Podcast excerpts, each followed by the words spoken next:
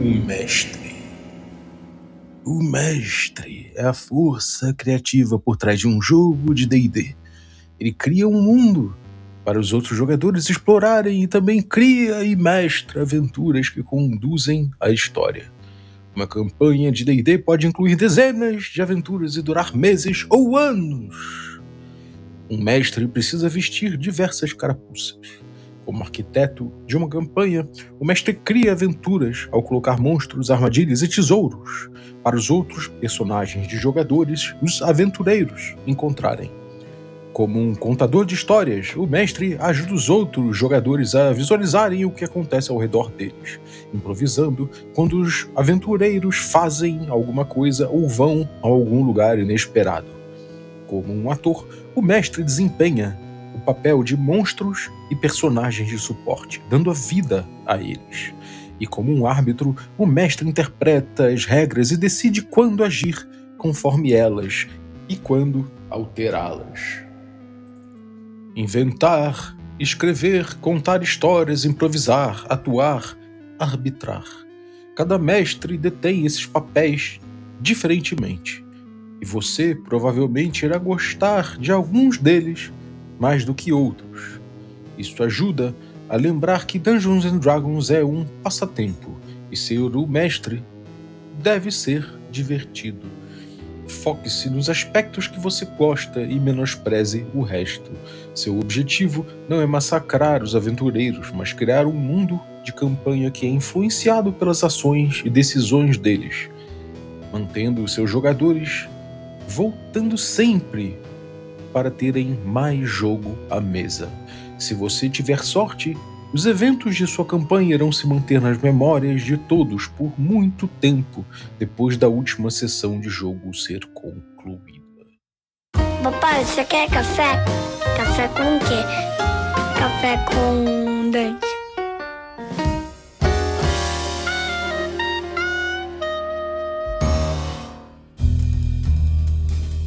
Bom dia, amigos do Café com Dungeon. Estamos aqui para mais um episódio do seu podcast matinal favorito, trazendo sempre muito RPG. Meu nome é Rafael Balbi e hoje eu estou aqui tomando o meu café Ovelha Negra, delicioso, e preparando uma playlist com músicas para aventura, os efeitos sonoros, uma caixa de som preparadinha, as imagens separadas para o VTT que vai rodar na tela no centro da minha mesa, os handouts os cartões de iniciativa, as miniaturas, os mapas, a iluminação em LED, os tokens, os salgadinhos, as fichas, lápis, borracha. Bati a agenda com cada um dos jogadores e confirmei, então tá tudo confirmado. Fiz o roteirinho da aventura, entendi todos os bits narrativos que vão acontecer, estabeleci os milestones, calculei CR dos monstros, estou aqui também repassando o módulo pronto e selecionando as tabelas que eu vou usar lá da Dames Guild na sessão de hoje. Tô aqui também dando uma repassada no lore do cenário, tô relembrando o que cada jogador mais gosta para garantir que vai entrar na aventura. Tô vendo aqui também quais são as habilidades de cada personagem deles para que eles tenham oportunidade de usarem os seus poderes, né, as suas escolhas de ficha. Tô treinando aqui também minha voz para entreter melhor eles, porque eles adoram ali aqueles aqueles atores de voz aí, aqueles dubladores, né? Então, tô vendo aqui, inclusive, umas referências de stand-up comedy e, claro, acendendo uma vela pro Matthew Mercer. Meu café até esfriou. Mas o café ovelha negra é bom mesmo frio. Então, vou beber aqui. É, gente, fora de brincadeira agora, queria dar uma notícia excelente aqui para a comunidade do Café com Dungeon, tanto a galera que é apoiadora quanto quem não é. A gente restabeleceu uma aliança da primeira temporada que a gente tinha aqui, que era a aliança justamente com a Ovelha Negra Cafés. É um café especial, né? Com, cara, é realmente muito gostoso, vale a pena qualidade de vida, assim. A gente estabeleceu a nossa parceria com eles, então vai ter sorteio né, de kit de café, de, de café para os assinantes. E também vai ter cupons progressivos, né, para os assinantes. Quanto maior o nível, maior o desconto. Então isso já é jogo pra caramba, assim, qualidade de vida real. E para quem não é assinante, também vai ter um cupom especial para o ouvinte do Café com Dungeon poder desfrutar aí de um desconto né, na compra do café Ovelha Negra, mas obviamente não vai ser tão alto quanto o do o cupom que eu vou distribuir para os assinantes progressivamente. Mas fica dado o recado, é para beber café delicioso pela manhã, café Ovelha Negra. Dá para lá em ovelhanegracafés.com.br. Bom, outra coisa que eu quero fazer aqui é agradecer o grande César Machado, que é o novo assinante aí do, do Café com Dungeon no nível Oil Fantasy. Muito obrigado pela sua assinatura, cara. E vamos lá, vamos agora partir aqui para leitura de enquete né, do último episódio aí relativo à ficção e narrativa no RPG. E a pergunta quantitativa foi: todo RPG é um jogo de contar história? A gente teve bastante resposta aí, de forma geral estão contrariando a minha opinião. Né? Eu debati o episódio. Debati não, né? Eu trabalhei no episódio anterior que nem todo RPG é um jogo de contar história, porque a gente diferencia ficção de narrativa. Apesar disso, a galera, 57,1% das pessoas vieram falar que sim, todo jogo de RPG é um jogo de contar história. Né? Então fui voto vencido aqui, junto com os 42,9% aqui dos, dos ouvintes que votaram que não, que nem todo, de RPG, nem todo RPG é um jogo de contar história.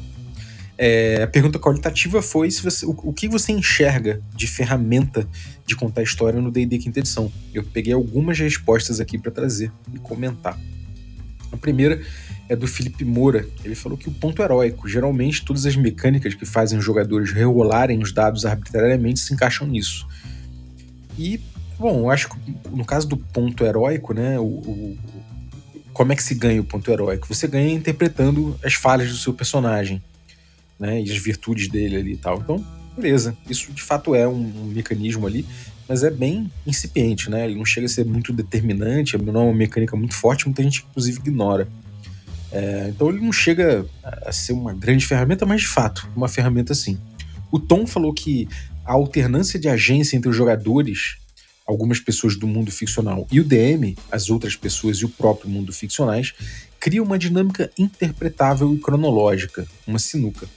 E aí eu sou obrigado a discordar, tá, Tom? Por quê? Porque a sinuca, ela também tem uma dinâmica interpretável, você pode interpretar aquilo, e cronológica. Então, também pode sair uma história de uma mesa de sinuca. Afinal de contas, somos humanos e é assim que interpretamos os fatos. Porém, isso não faz da sinuca um jogo de contar história, concorda? Então é muito por aí que eu vou. Discordo de você. O Ícaro Agostinho trouxe que no DMG, na quinta edição, o mestre é instruído a modificar resultados de rolagem para não encerrar prematuramente o arco narrativo de um personagem. Talvez essa sugestão possa ser considerada uma ferramenta. É, de certa forma é, mas eu prefiro entender que não, porque na verdade é uma anti-ferramenta, né? Ele abre mão das ferramentas que o jogo traz para ele e fala que, bom, se tiver, se não estiver funcionando, você não tem ferramenta nenhuma para usar. então é uma anti-ferramenta, por assim dizer. O Edu Halak, grande Edu, falou que a proposta do jogo, numa campanha presente desde o D&D clássico, desde o D&D original, né, é, encadeia sessões e estimula a dar sentido narrativo ao conjunto dessas sessões passadas e orienta as ações futuras, tensionando gerar sua história. Bom, eu também não encaro isso como gerar história necessariamente. Né? É, obviamente que ele tem uma questão cronológica, né? ele bota as aventuras sucessivas ali, e a ideia da campanha presente no OD&D certamente é uma sucessão de aventuras, mas isso não necessariamente é uma criação de uma narrativa, né? Não tem elementos aí para você mexer necessariamente com narrativa, tem como você é, se aventurar nos ermos, fazer o ouro, cuidar do seu burgo ali, né? Tem todas essas dinâmicas, mas não tem exatamente ali uma questão de, de, criação narrativa, né? Que é o contar história. Só tem, de fato, alguma coisa que ajuda a gente a dar sentido narrativo mas isso a gente vai fazer de toda forma, né? Isso a gente vai fazer de toda forma. O Marcos Gonçalves falou que ponto heróico, qualquer vantagem e desvantagem que seja, ganha por conta da forma já da apresentação que o jogador fez, basicamente. Fora isso, o ideia acaba sendo um jogo de estratégia com um pouco de interpretação. É, foi mais ou menos o que eu disse ali pro Felipe Moura, né? Você tem esses pontos aí, o ponto heróico tenta trazer desvantagem e a vantagem do personagem, o que é uma agenda narrativa, mas de fato é muito pontual. O jogo ele imprime muito mais uma estratégia mesmo, um jogo de, de performance, né, de combate, é o que ele entrega muito mais assim. O Adriel falou que tem inspiração, os milestones, as tabelas de elementos dos antecedentes, ações lendárias, progressão de poder. nada de uso compulsório, claro, mas com certeza embasa a parte da contação da história. É, a gente vê que tem algumas ferramentas, eu concordo, milestones, inspiração, tabela de elementos dos antecedentes, tudo isso aí eu acho que é ferramenta de contar história. Ação lendária, não, não vejo dessa forma, vejo que é uma expressão do naturalismo gagaxiano ali, eu acho que é mais uma expressão de verossimilhança, né, não necessariamente de narrativa, mas de toda forma a gente tem essas ferramentas e elas não precisam se estruturar muito bem entre si para contar uma história diferente do, do, combate e dos testes de habilidade que se estruturam muito mais, né, como resolução de conflito de uma forma simulada, né, ou até uma forma mais gamificada de acordo em, em torno das capacidades dos, dos, personagens, né, que seria uma coisa mais gameista, por assim dizer. O Fábio Rodrigues trouxe que acha que também depende do olhar que você tem para as ferramentas. As consequências de uma rolagem de dados que falha em um momento crítico pode ser uma baita ferramenta de se contar a história. Bom, eu não, não encaro dessa forma, né? Me, me parece que é, nas regras, até do jeito que é descrito, é claro que os testes eles são para a gente ver de acordo com a verossimilhança, de acordo com, com, aquele, com aquela realidade simulada, se alguma coisa acontece ou não, se alguma coisa, se o jogador é bem sucedido numa tentativa ou não.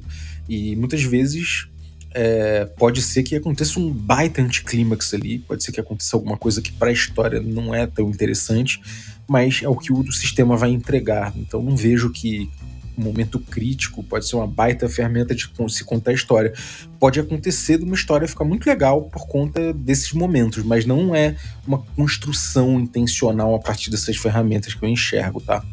O figurante falou que as principais são as antigas, alinhamento e classes. Elas invocam histórias só da gente ouvir. Paladino leal e bom, com certeza já te traz à mente uma ideia de quem é esse personagem. É, mas isso é caracterização, não sei se chega necessariamente a uma questão narrativa, né? É, pode ser encarado como uma questão de construção daquela simulação, daquele ambiente simulado, daqueles heróis simulados ali, aqueles personagens, né? Aqueles entes, por assim dizer, para a gente despir de termos narrativos, aquelas pessoas que moram naquele mundo que são aventureiros que os jogadores vão controlar, né? Então, não necessariamente o Paladino leal e bom pode ter diferentes histórias e narrativas atreladas a ele, não só as pretéritas, como principalmente as que ele, as que ele vai viver. Então, a ideia é justamente não, não ter essas, essas narrativas é, idealizadas na cabeça, né? Mas acho que é isso. Esses foram os comentários a respeito do episódio é, de, de ficção e narrativa no, no RPG. E agora vamos lá para o nosso episódio. Fala galera do Café com Dungeon, aqui é o Boi, o Boi do Dungeon Geek, o Boi daquela playlist bacanuda de Mundo das Trevas, passando aqui para lembrar para vocês que a Dungeon Geek é um evento gratuito e presencial que acontece todo segundo sábado do mês na nossa querida Game Store Omniverse, do lado do metrô Campo Belo, aqui em São Paulo. Então, se você estiver na cidade, se você for da cidade de São Paulo, ou se você estiver passando por aqui, se você conseguir vir, vem jogar com a gente no presencialzão. Muitas mesas, muitos sistemas, muito RPG, para a gente fomentar esse hobby que nós somos todos apaixonados. Então, fico esperando você todo segundo sábado do mês. Beijo e eu amo vocês.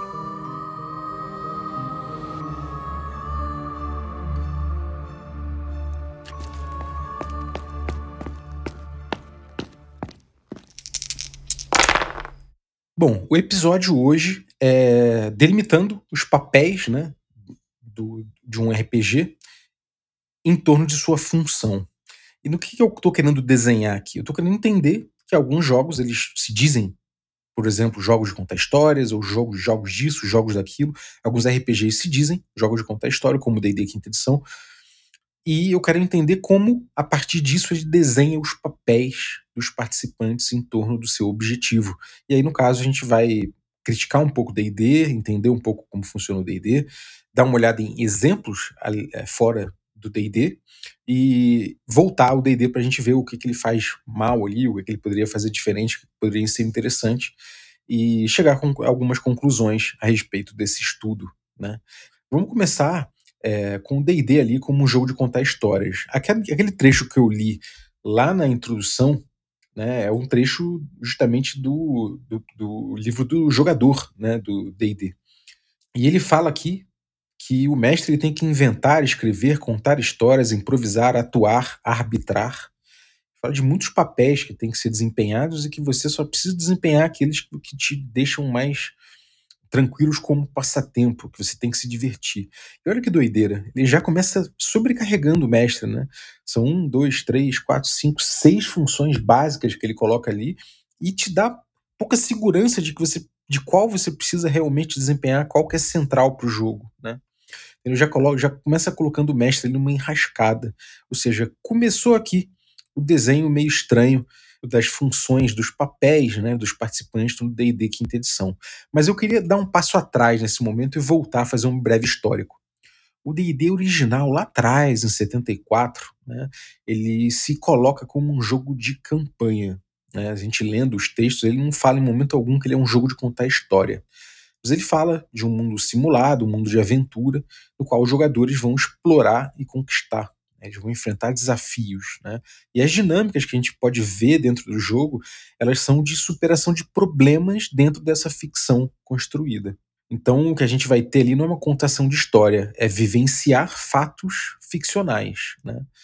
É vivenciar, né, por assim dizer, a história em vez de contar, que é uma questão de intencionalidade da gente botar uma certa. É, botar os fatos vivenciados em perspectiva, que não é o que o DD traz. Né? Nesse D&D original. Inclusive o Tim Kask, que era funcionário, né, o primeiro funcionário da TSR, ele, ele revela que durante, numa entrevista aqui, durante a Gen Con, no início, ele andava puxando as pessoas para experimentarem D&D, ele falava que era um jogo de superação de desafios, com regras que você mexe nas regras enquanto joga.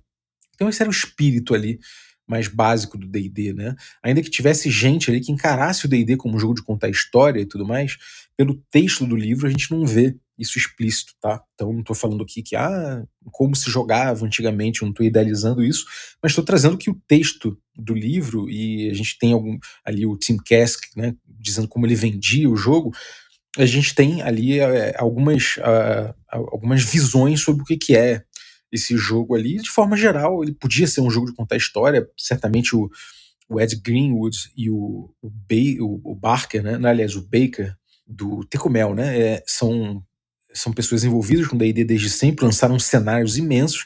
Eles estavam comprometidos com, com contar história, mas não é exatamente o tipo de ferramenta que o jogo traz de suporte, né? Então a gente pode dizer que o D&D original é um jogo de campanha. Já o D&D Basic de 81 do Moldvay né? Ele já fala especificamente que no prefácio, né, que ele não é um livro ou um filme, mas ele é um fantasy adventure game, é um fantasy role playing.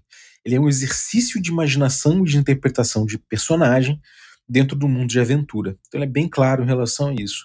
O que já muda para 84 ali no Mentzer, né, no D&D Basic, que é a linha básica também, que tem uma tem ali o Holmes, depois o Moldvay, depois, depois o Mentzer, né? São três edições ali da mesma linha que eles tentam fazer melhor, tentam ser mais introdutórios. Quando chega no Mentzer, em 84, meio dos anos 80, aí, ele escreve no prefácio que o jogo é um jogo de imaginar junto com seus amigos.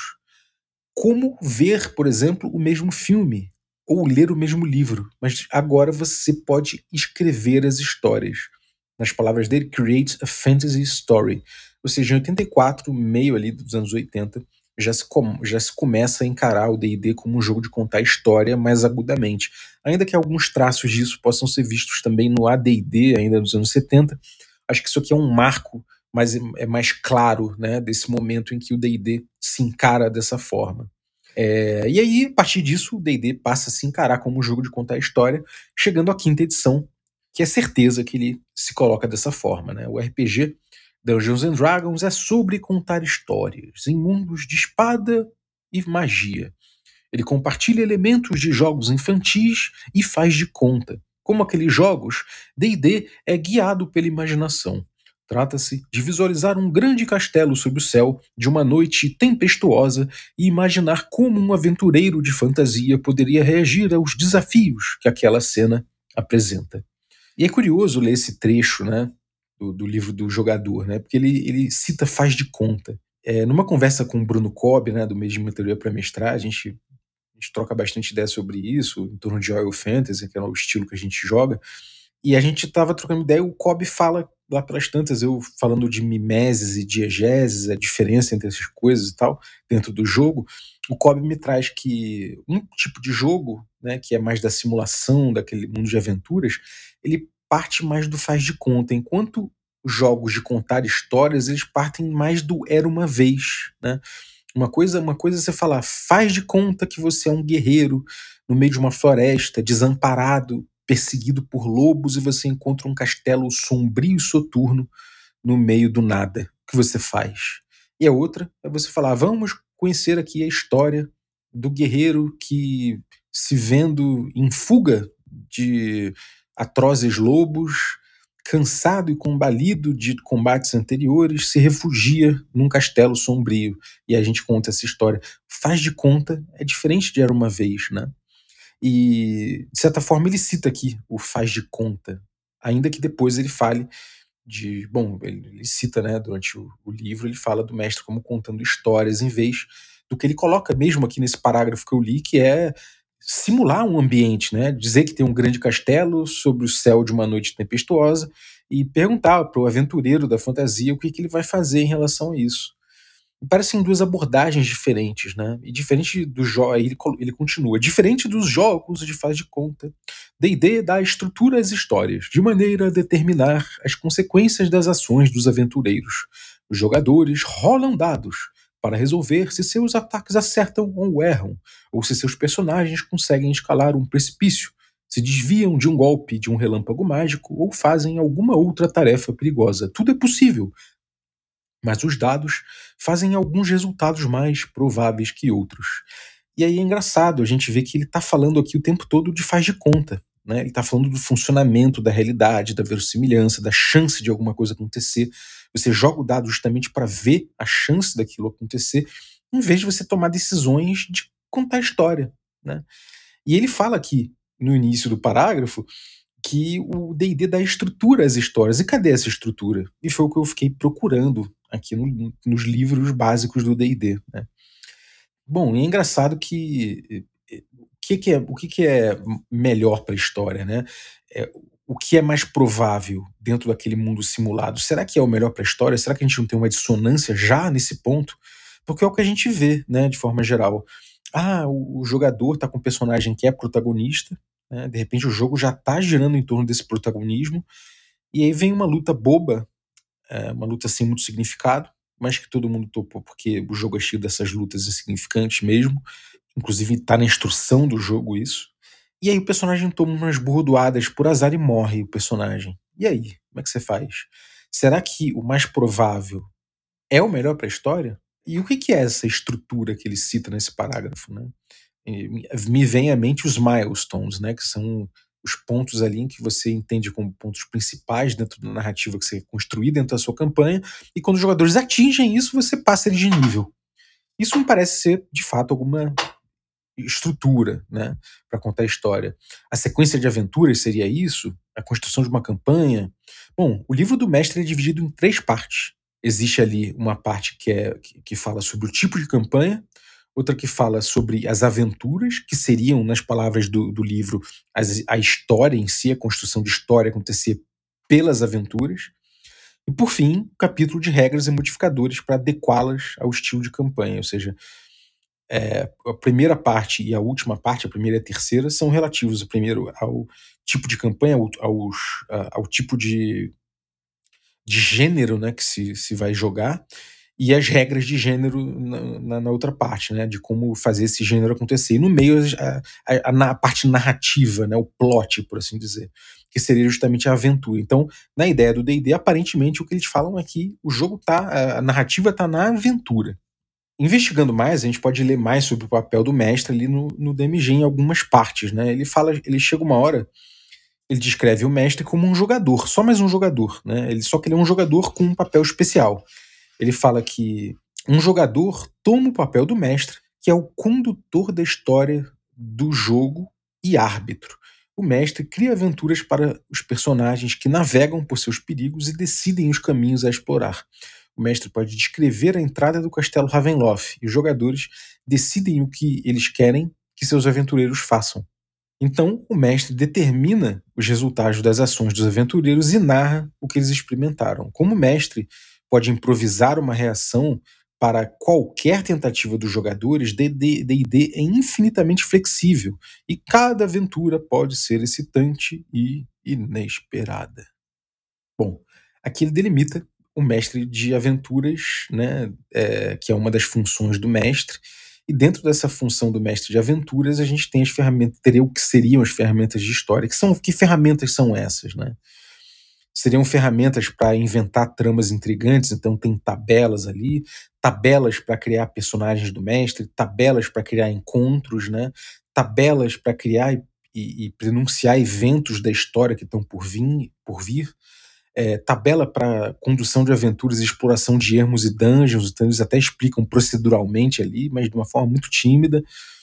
É, eles ensinam você a controlar o tempo entre as aventuras e recompensa. Isso, na teoria, seriam as ferramentas que você tem para rodar as aventuras.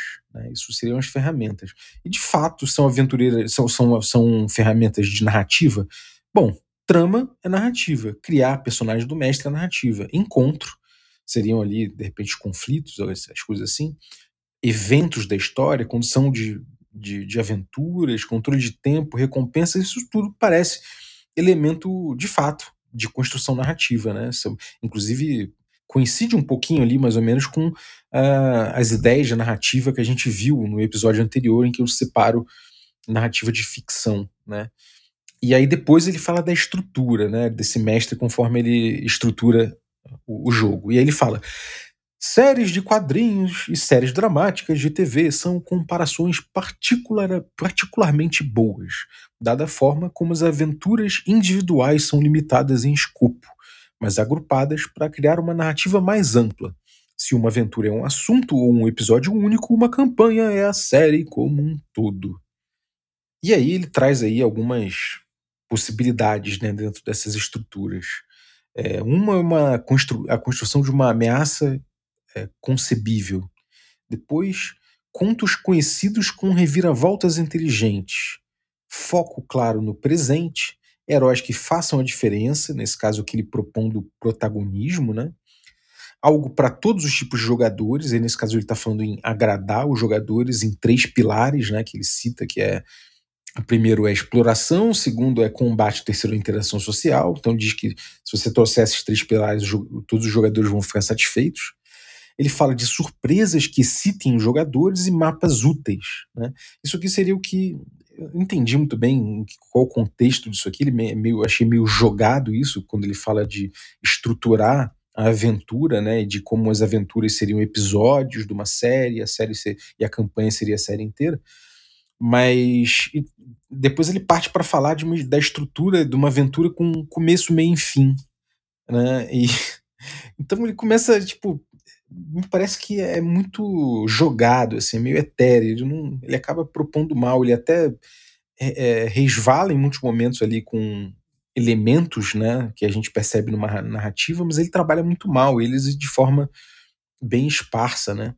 ele, ele traz algumas estruturas sugeridas para aventuras de acordo com o gênero, né? Que é compreensível de acordo com o que ele fala ali de, de três partes, né? Que ele coloca o livro. A primeira sendo justamente questão de questão de escolher o gênero da campanha, depois a aventura e por fim as regras de gênero que estabelecem esse gênero. Então ele coloca aqui algumas estruturas possíveis, né? Para aventuras de acordo com o gênero. O gênero, gênero de mistério você teria que estruturar a sua aventura em torno de uma vítima e suspeitos e pistas.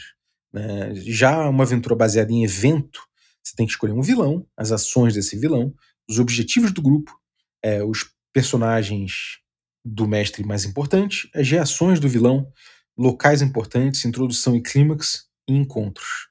Você pode também estruturar em torno de intriga, em cima, de complicações não lineares para as aventuras, mas isso mesmo me parece que é até interessante, né? mas ele não chega a ensinar né? Ele, ele acaba sendo uma pincelada que só traz um pouco mais de confusão para você entender, tá, eu sou mestre, o que, que eu faço agora? Eu tô entendendo que vocês estão jogando um monte de coisa, estão falando de estruturar, mas eu ainda não entendi como se estrutura isso. E mesmo sendo experiente como mestre e ver a, utilidade de algumas ferramentas ali, é difícil você entender qual a coerência entre elas. qual a proposta lúdica daquilo para o mestre. Né? É, ele ainda fala de combates divertidos, encontros aleatórios e tal, como se fossem as coisas que você tem que trabalhar ali, né? Mas ele vem isso logo depois dessas estruturas que ele propôs, então fica uma coisa meio desconjuntada, né?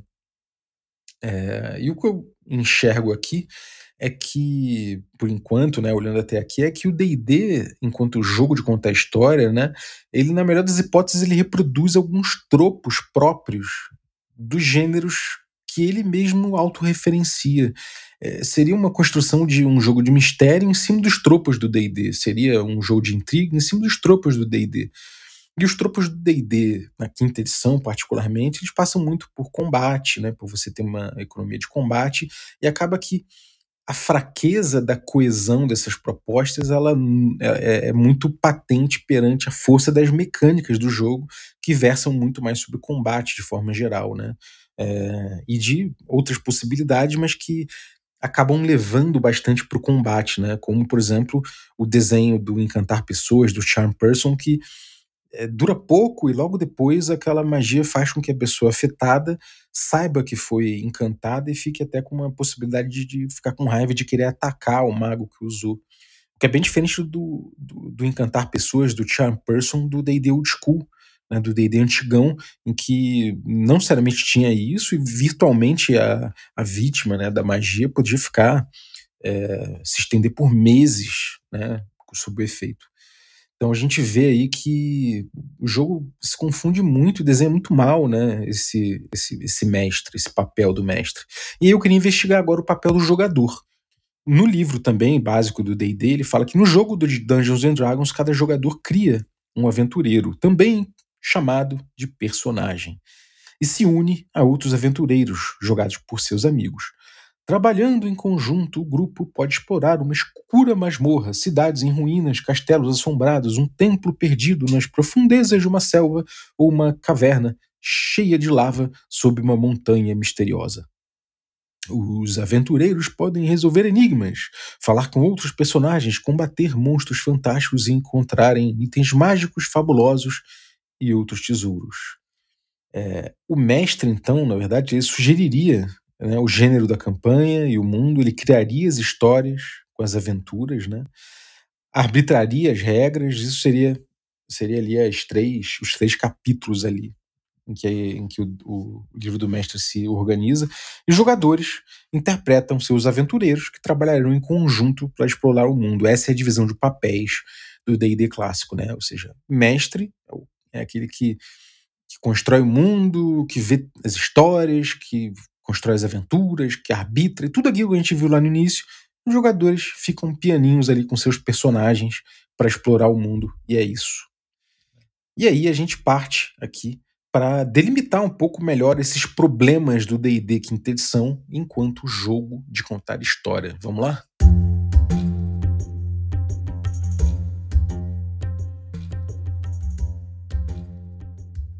Bom, fazendo um apanhado de tudo que a gente viu até aqui, me parece que o D&D quinta edição, ele é um jogo confuso que não liga o seu objetivo de contar a história com o desenho do seu jogo, né, com o desenho dos papéis no jogo.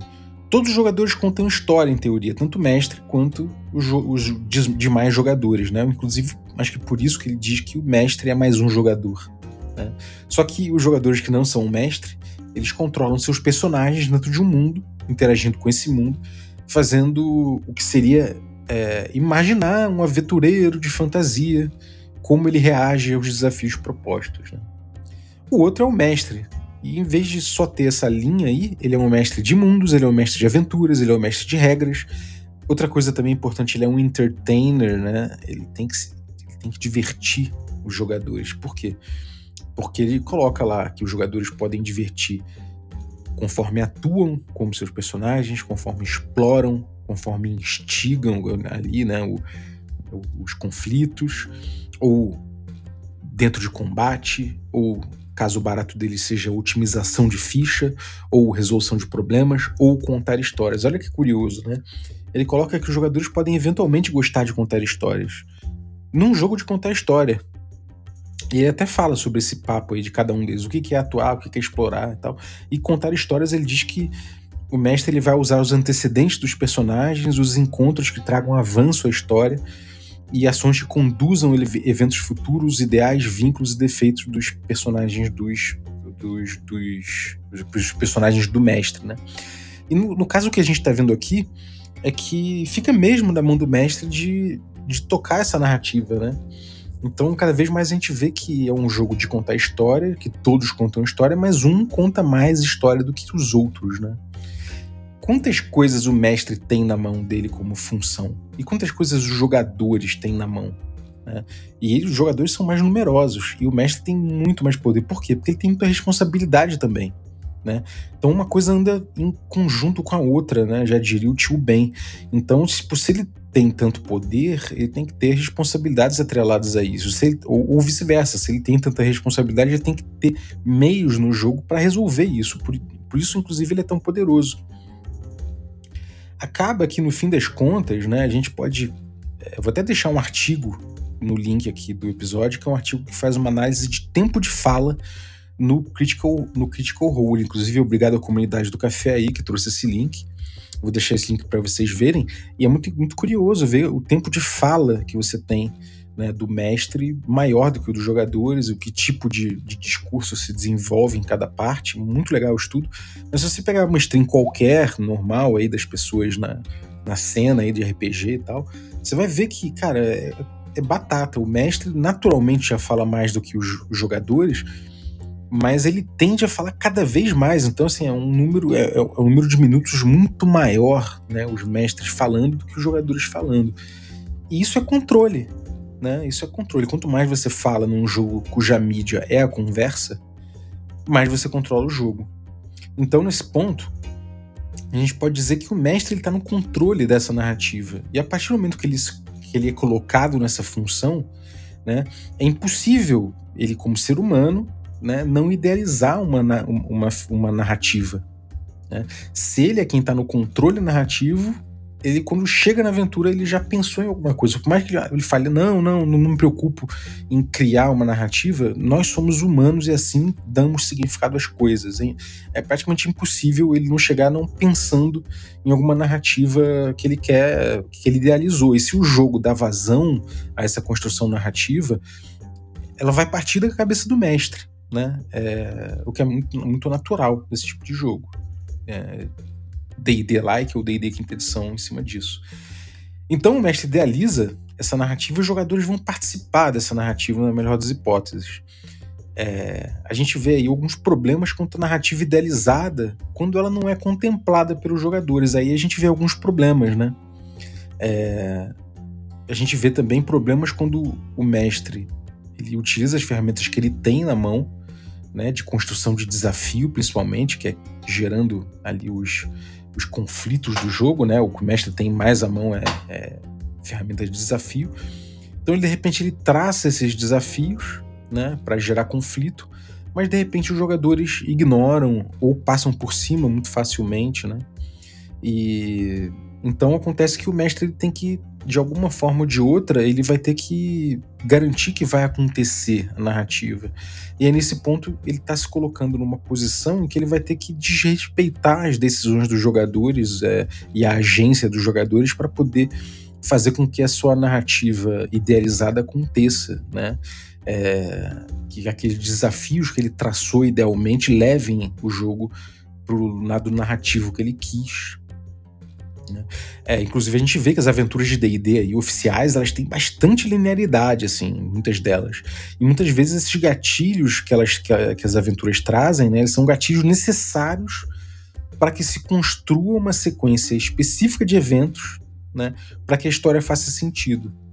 E aí eles criam diversas tentações para o mestre que for conduzir essa aventura para o mestre proteger essa narrativa. E aí, nesse caso, ele pode até usar o expediente de não utilizar as regras ou de passar por cima das regras, ignorando o impacto real da escolha dos jogadores para proteger essa narrativa idealizada, o ritmo, a diversão, porque é até uma questão mais complicada quando o mestre fala, ah, eu fiz isso porque é mais divertido para o grupo. Mas é a sua percepção do que é mais divertido. Será que é para o grupo? Né? Ele pode até falar, ah, mas eu conheço o grupo, ou o grupo mesmo estava se divertindo. Fala, será mesmo todo mundo do grupo? Isso é um consenso? Como é que você chegou nessa ideia? Ou como é que você chegou na ideia do que, que cria mais, um melhor ritmo de jogo? Ou como é que você chegou na ideia do que seria a melhor narrativa que você idealizou? Né? Isso não é uma coisa que era para ser mais um conjunto e o jogo não leva para esse caminho, leva para um caminho que o mestre que vai ditar muito mais do que, que é essa narrativa construída. Né?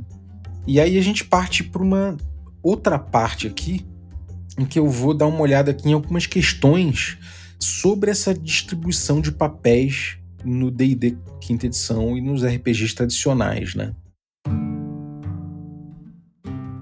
Quando a gente vai delimitar essas coisas, a gente pode pensar da seguinte forma: é, a gente está falando aqui de um jogo de contar histórias, né? E vamos analisar a distribuição de papéis desse tipo de jogo de contar histórias. Bom, a gente tem ali o objetivo dos jogadores, qual é? Contar uma história. O objetivo do mestre, qual é? Contar uma história. O mestre, em essência, né, ele costuma ter na mão dele ali é, a função de mediar e organizar a narrativa, né, criar conflitos né, que gerem desafios ficcionais ali, e a partir desses, desses desafios vai se contar uma história, então as ferramentas que ele tem são mais ou menos essas. Ele ainda é o árbitro e ele ainda tem que agradar os jogadores. Já os jogadores não, eles só precisam controlar os seus próprios personagens ali e interagir com o mundo.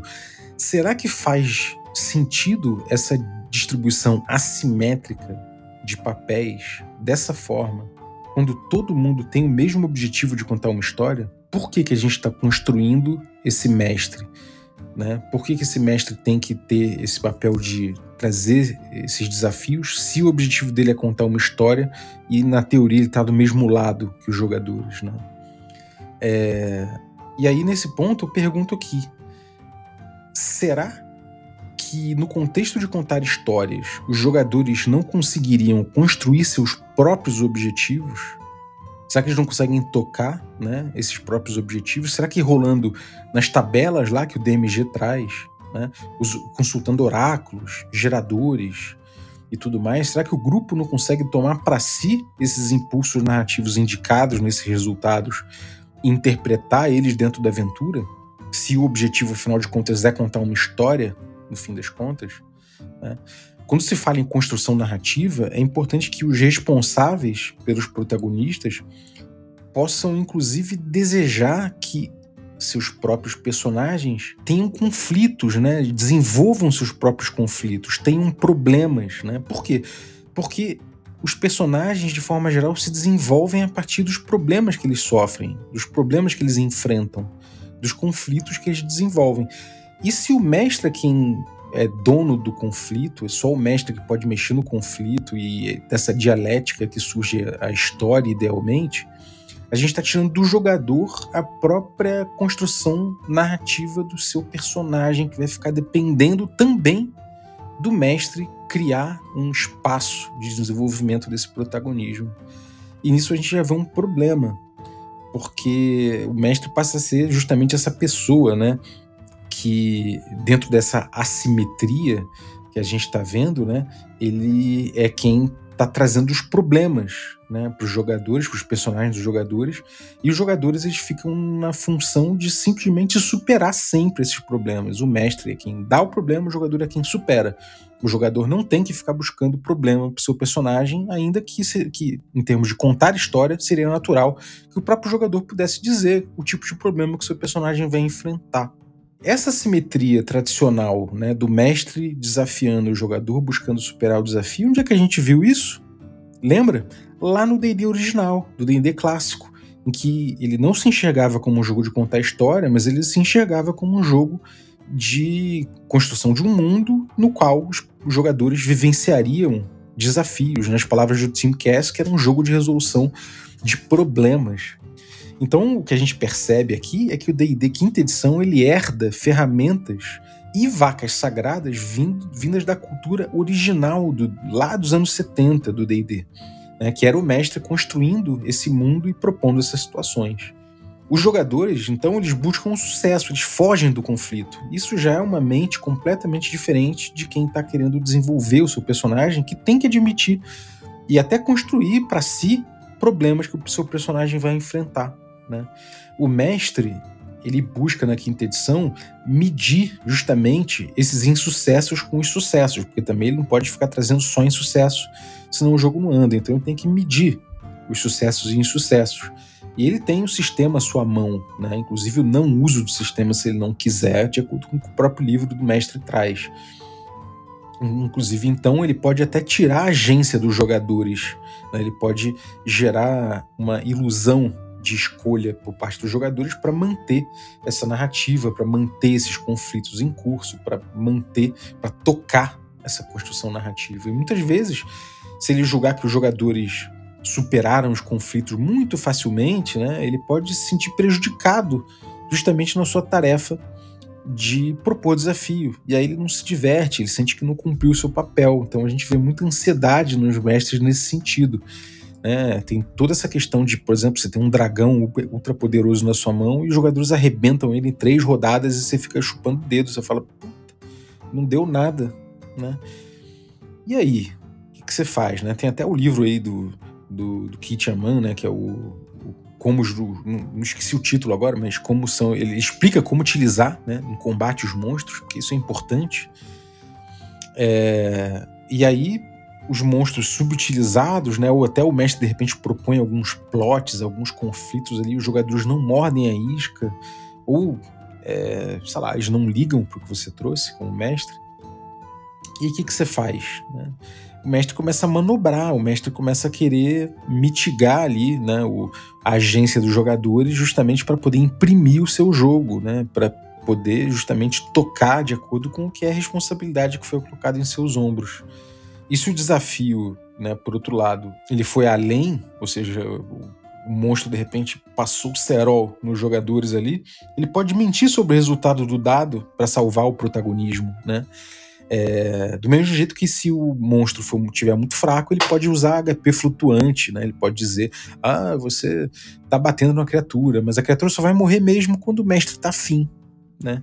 Ele não precisa seguir né, é, o sistema se ele não quiser, o livro permite. É, então o mestre, na verdade, ele é o responsável pelo triunfo e ele também é o responsável pela falha dos jogadores, é sempre ele que decide no final das contas, né? Ele só precisa dar aos jogadores a sensação de que as decisões deles importam, porque no fundo mesmo não importa, importa mais essa narrativa idealizada na mão desse jogador que dentro da simetria de papéis tem muito mais poder do que os outros. Então, por que que o mestre, né? Isso a gente pode até perguntar, por que que o mestre é quem determina qual rolagem que vai acontecer? Porque é ele que descreve o resultado ficcional dessa rolagem. Né? Ele descreve aqui: como um árbitro, o mestre age como um mediador entre as regras e os jogadores. Um jogador diz ao mestre o que deseja fazer, e o mestre determina se ele conseguiu ou não, em alguns casos, pedindo ao jogador que faça uma rolagem de dado para determinar sucesso. Isso aqui é herança do DD clássico, é herança desse desenho assimétrico. O mestre, o mestre é dono do desafio e da sua tradução mecânica, ou seja, ele, é ele que, quem traduz mecanicamente o desafio que ele está imprimindo. É ele que decide e tem poderes, inclusive, para pedir ou não a rolagem. Se ao exercer essa arbitrariedade natural dele nesse jogo, se ele quiser pedir uma rolagem, ele pede, mas ele pode não pedir. Então, a primeira análise de mecânica a respeito de resolução de conflito passa pelo mestre indicar qual vai ser o, a rolagem. Né? Teve até uma discussão no Twitter recentemente em que botaram prints do livro do, do, do, jogador, livro do mestre lá, dizendo que não tem dizendo aqui em lugar nenhum que o jogador não pode pedir uma rolagem indicando já a mecânica. E, bom, eu entendo que de forma geral os manuais eles não vão escrever sobre tudo que não pode, senão eles teriam milhões de páginas, né? É, o que eles fazem é dizer mais ou menos a, a postura né, das coisas, divisão de papéis, e nesse caso parece inclusive que é bem claro que herda né, essa, essa divisão, essa assimetria de papéis, e que o mestre é quem traduz né, essa, esse desafio através do sistema. Então, ele até cita né, que, o, que é isso que o mestre faz. Né? Mas eu entendo a reclamação. Por quê? Porque faz sentido num jogo de, de contar histórias em que estão todos do mesmo lado, mestres e jogadores, com um objetivo em comum, faz sentido dentro dessa ideia de narrativa compartilhada que só o mestre seja quem dita a mecânica, quem traduz o desafio em mecânica e quem descreve o resultado do uso da mecânica, né? Faz sentido isso? Será que não dá para fazer, por exemplo, que nem Skyfall? Skyfall, a gente tem ali que a falha é descrita pelo mestre, já o sucesso é descrito pelo jogador. Isso já é um avanço no sentido de definir melhor o comportamento do controle narrativo, né? A gente entender, portanto, ali o que qual é o objetivo do jogo, né? É contar uma história, é, é desafio, né? Qual o objetivo do jogo? Se a gente entende isso, fica mais fácil a gente entender também os papéis e a gente fazer esses objetivos irradiarem através dos papéis no próprio diálogo de construção do jogo, que é a mídia do RPG, que é essa conversa criativa, esse diálogo ficcional. Né? E quando no Skyfall a gente fala que a falha quem descreve é o mestre, o sucesso é do jogador, o que, é que a gente está que que a gente tá fazendo? É um jogo de contar história que divide dessa forma os quinhões criativos.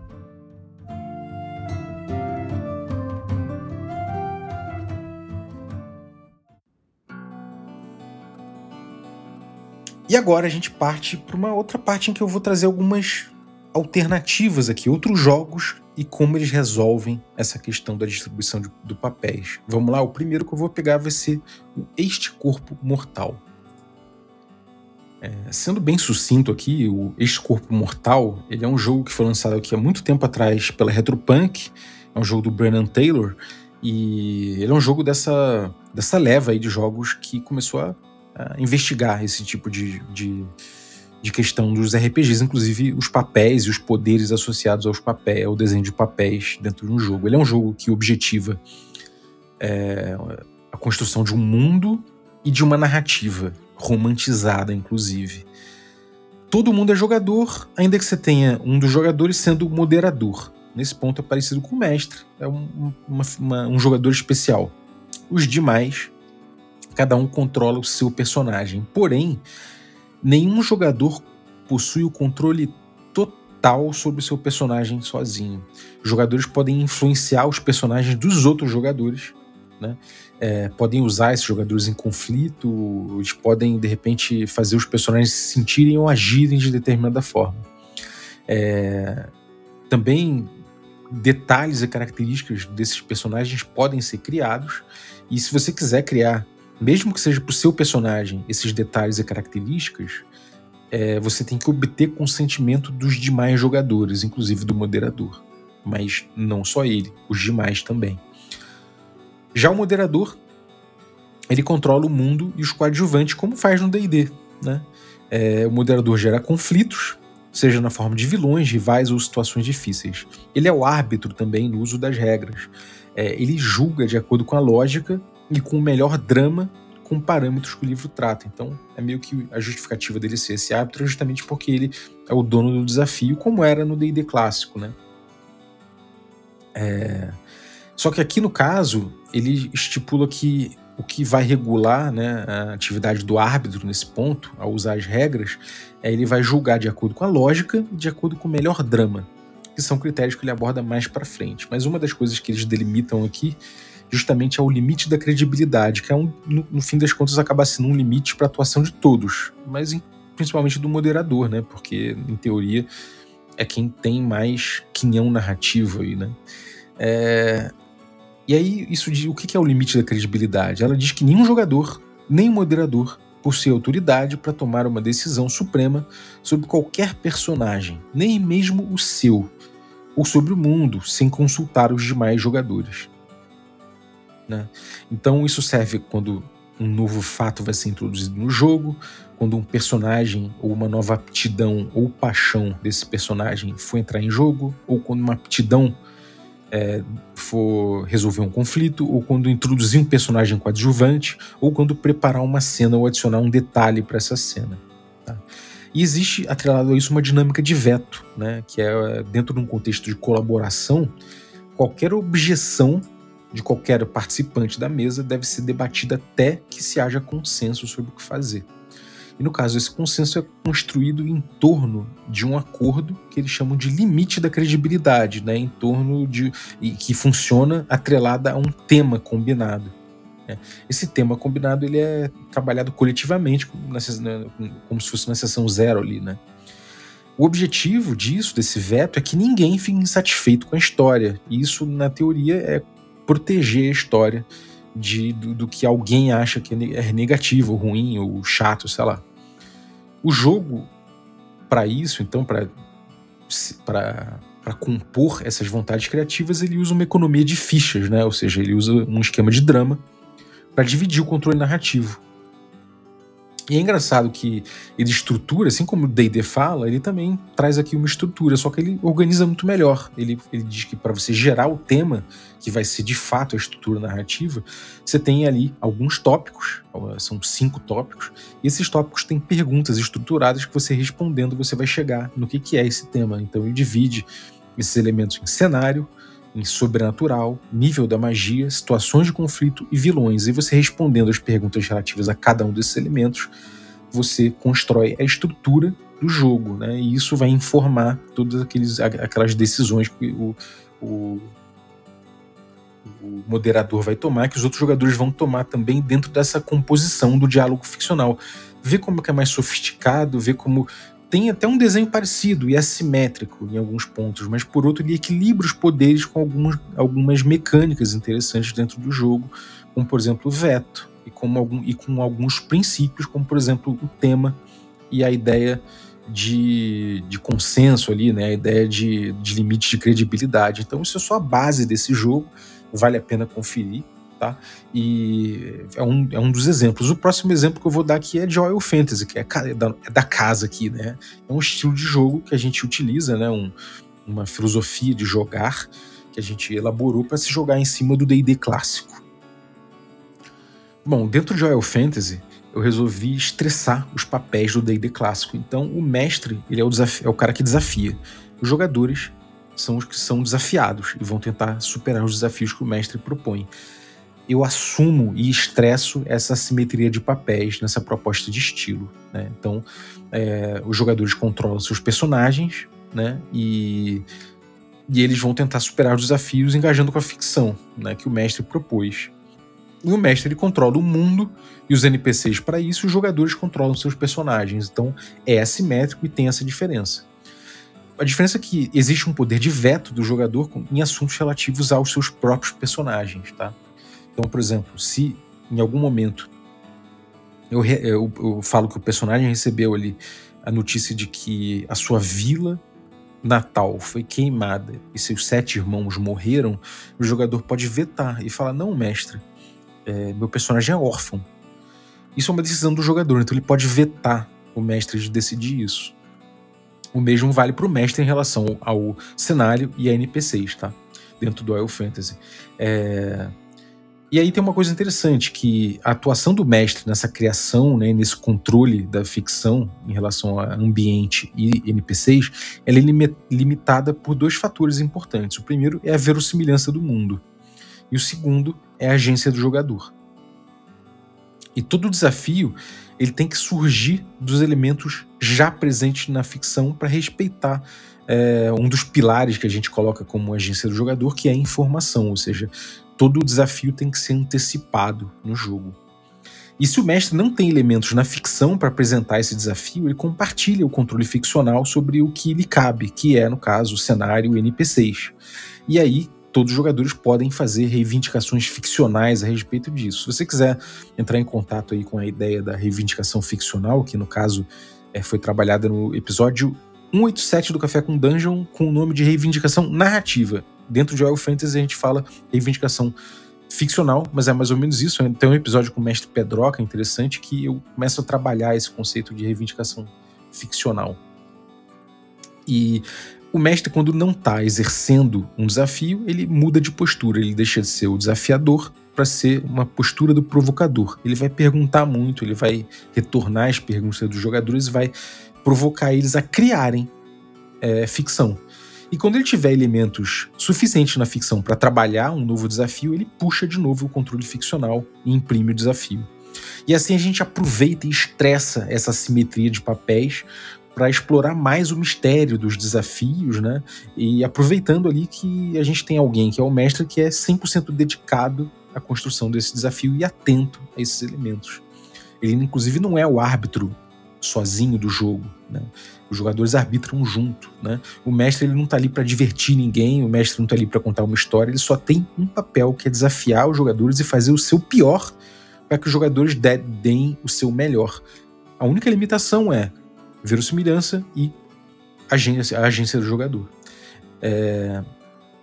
Enfim, o sistema do D&D clássico ele traz muitas ferramentas interessantes de construção do desafio, né? tanto os riscos quanto a oportunidade. Tesouro, monstro, lar, dungeon, construção de fortes e estrutura, inclusive, é a expressão do naturalismo gagaxiano, que é, que é a expressão de verossimilhança dentro do D&D clássico. Então, é, a gente trabalha esse lado, a gente ressalta essas características do D&D clássico dentro do estilo Royal Fantasy. Tá? É, isso é um, um outro jeito de desenhar esses poderes, né? de desenhar esse diálogo criativo. E por fim, eu vou trazer o exemplo do Wonder Home. Wonder Home é esse jogo super bonitinho, né? De ganhou até prêmio aí, uma modalidade, ele é um jogo que tem modalidade solo, cooperativa e de mestre ele é uma jornada né, de animais antropomórficos ali, é uma jornada de animais pela estrada, né, pela, pela vida ali, explorando o mundo e conhecendo coisas. Né? É aquele jogo que se liga mais pelo, pelo trajeto em si do que pelo, pelo destino. Né?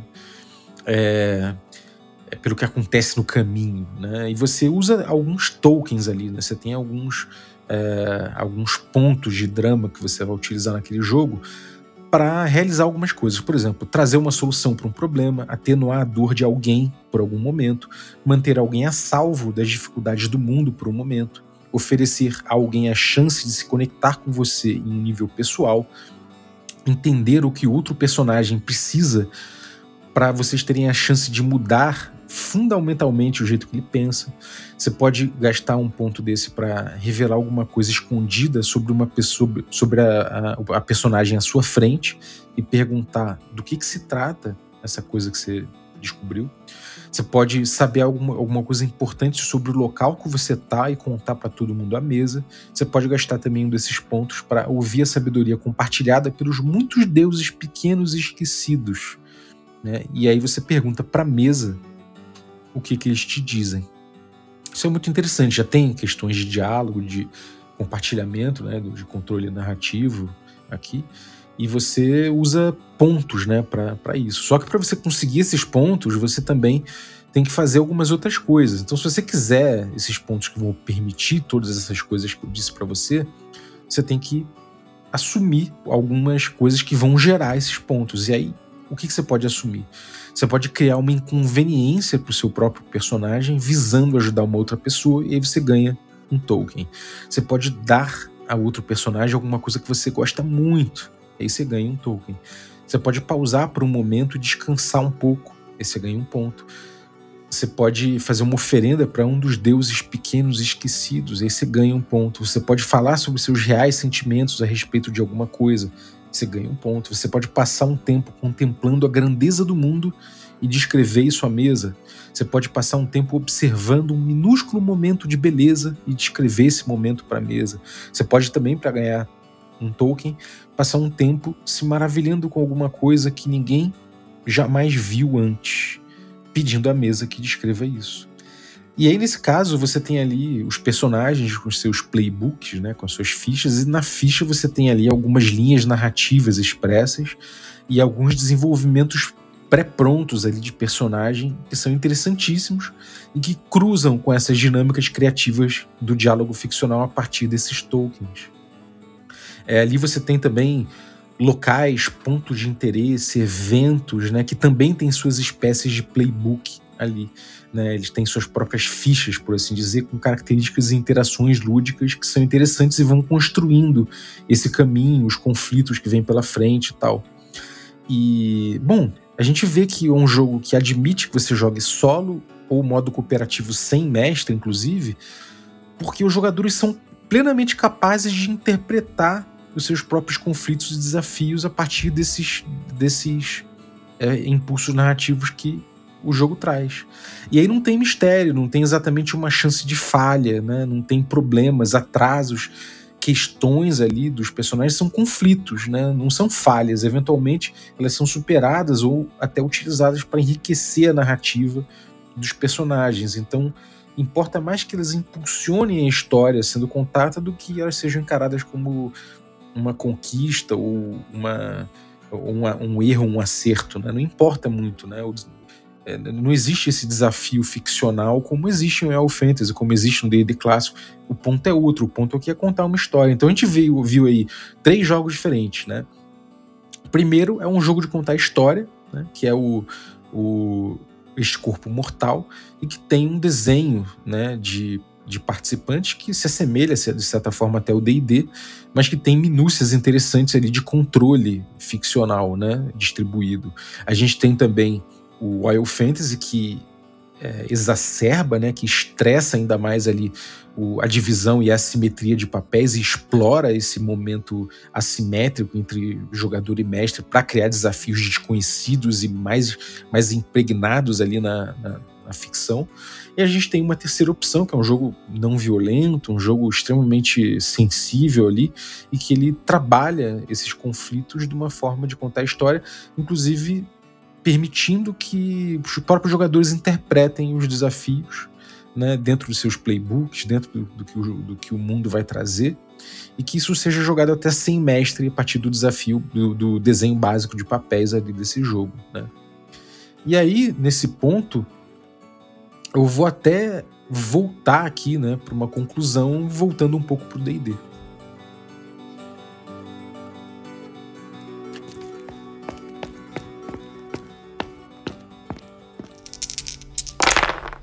O D&D quinta edição, ele não faz nenhuma coisa nem outra em relação aqui aos, aos outros jogos que a gente viu. Ele, ele até esboça, ele, em alguns momentos ele diz que vai fazer, mas ele trabalha muito mal essa divisão de papéis, né?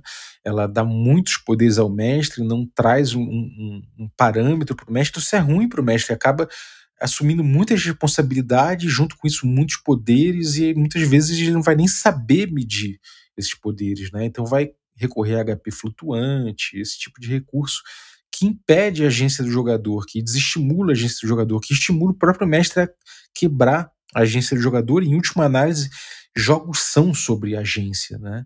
É justamente essa interatividade que constrói os jogos. Então é importante que se preserve. O D&D, por ser mal desenhado nesse ponto, a gente vê que ele é um jogo de contar histórias, mas ele deposita muitos outros trabalhos na costa, nas costas do mestre. Então, o mestre não só o contador de história, mas quem guia a história, mas ele também é quem diverte os jogadores, é quem lida com as regras, muita coisa nas costas dele. Ele mal cria né, uma estrutura clara para essa construção de narrativa ele informa muito mal o diálogo ficcional e as dinâmicas criativas à mesa, ele compartimenta os papéis de forma disfuncional em relação ao pretenso objetivo do próprio jogo, e ele entrega um jogo de combate tático no fim das contas, mais como esporte, né, como performance, com ferramentas narrativas que marginalmente vão ajudar o grupo a contar uma história, né? E que no fim das contas vão entregar, na melhor das hipóteses ali, algumas possibilidades narrativas a partir de um monte de tropos clássicos do próprio D&D que produz um bolo de fatos ficcionais ali que mais tarde poderão ser é, interpretados como história. E bom, dentro, vou deixar aqui uma eu vou deixar aqui uma, uma pergunta, né? Dentro dessa natureza artesanal do RPG, você pode sempre pegar um jogo e entender os objetivos desse jogo, né? Entender a distribuição de papéis a partir desses objetivos ou desse objetivo que esse jogo traz e entender as dinâmicas que essa distribuição de papéis gera dentro da mesa, né? Você pode mudar se você quiser, né? É, o RPG ele tem esse espaço de artesanato, como a gente já viu aí há uns episódios atrás. É, ainda que em muitos casos você vai ter tanto trabalho para mexer né, e ajeitar que mexer no sistema para isso pode ser uma luta em glória, né? E aí é melhor você pegar um jogo que seja mais próximo do que você está buscando. É, agora, eu não posso dizer que dessa água não bebereis, porque bebereis, né? Eu bebo dessa água o tempo todo. Eu peguei D&D clássico e comecei a trabalhar em cima dele, gerando o estilo, o estilo Oil Fantasy. Muitas vezes é um trabalho interessante também, porque te faz perceber esse tipo de coisa. Então, a provocação que eu deixo é, é vou levar para enquete, tá? E a pergunta da enquete é a seguinte: você prefere consertar os problemas que enxerga nos RPGs que você joga, ou você prefere passar para outro? O que, que você prefere? Né? E vou deixar uma pergunta qualitativa aqui, né? uma pergunta para você responder por extenso. Então vai lá e responde. Qual jogo, na sua opinião, que trabalha melhor os papéis dos participantes, é, na sua opinião, e por que, que você acha isso? Deixa lá pra gente, participa da enquete, hein? Participa. Se você não tá ouvindo no Spotify, vai lá no Spotify, dá essa moral, participa da enquete, responde. Inclusive, deixa seus seu cinco estrelas aí pra gente na avaliação, que vai ajudar bastante, tá? Bom, e é isso. Espero que tenham curtido aí esse episódio, né? Acho que agora é a gente agradecer mesmo, agradecer a galera que torna possível esse, todo esse rolê aí do Café com Dungeon, né? Queria agradecer aí o Rafael Amon, né? Obrigado aí pelo incentivo. É, valeu também o pessoal aí do nível de apoio comunidade, incluindo aí o Bruno da Silva Assis, o Francioli Araújo e a Dani Marques, grande Dani aí do, do, do, do Capcat Games aí. Muito obrigado pelo teu apoio. Valeu aos assinantes do nível RPG Dojo e superiores, então Bruno Cobb, Daniel Aidar, Evaldo Pontual, Germano Assis, Luiz Guilherme, Marcos Vinícius Ornelas, Matheus Machado, Matheus Coleto, Pedro Borges, Pedro Obziner, é, Rafael Garotti, Renata Canevaroli, Rudolf Helmut, Schwanz e Vitor Hugo Martins. Muito obrigado. E um valeuzaço aí pro pessoal do treinamento Oil Fantasy. Então, Abílio Júnior, César Machado, Diego Sextito e Leonardo Gasparotto Menini. Muitíssimo obrigado pelo apoio de vocês, tá? É, lembrando que você pode se tornar um apoiador também no apoia.se barra café com dungeon. Então tem vários níveis de apoio lá. Lembrando que a partir de agora a gente vai ter, depois do carnaval, sorteio de café especial do Ovelha Negra e cupons de desconto progressivos até, até mais de 20% aí de, de desconto, tá? Se você gostou desse episódio em especial, deixa um pix aí pra gente, deixa uma gorjeta desse cafezinho aí. Então, cafécomdungeon.gmail.com o nosso Pix. Se você tem uma marca, tem uma empresa, quer fazer também uma parceria aí com o Café com Dungeon, sabia que você pode bancar um dia da semana e associar a sua marca a esse dia? Então, financie aí um episódio semanal a mais pro Café com Dungeon e faça a alegria da massa RPGista. Consulta a gente aí no cafécomdungeon.gmail.com que a gente tem uma proposta especial para você. Pode consultar a gente também aí sobre parcerias e anúncios, tá? A gente trabalha com marcas de RPG e também de outras coisas, como café, né, como Café Ovelha Negra aí, mas também jogos, tecnologias, mídias e coisa, coisa e tal. Então pode trazer pra gente que a gente trabalha aí o seu merchan se você quiser colaborar com a gente, se você é produtor de conteúdo, game designer independente, acadêmico ou fã e quer participar do nosso projeto, pode consultar a gente, né? Fala a respeito, fala seu respeito pra gente, para a gente poder conhecer você e a gente pode colaborar. Então manda um e-mail também para cafécomdungeon@gmail.com, tá? Então, galera, muito obrigado. Vou deixar os links aí citados, né, tanto dos jogos que eu, que eu trouxe, quanto do episódio 187 sobre reivindicação narrativa do Café com Dungeon primeira temporada, vou deixar tudo nos links aí no descritivo do episódio para vocês seguirem. Beleza? Então é isso. Muito obrigado, um abraço e até a próxima.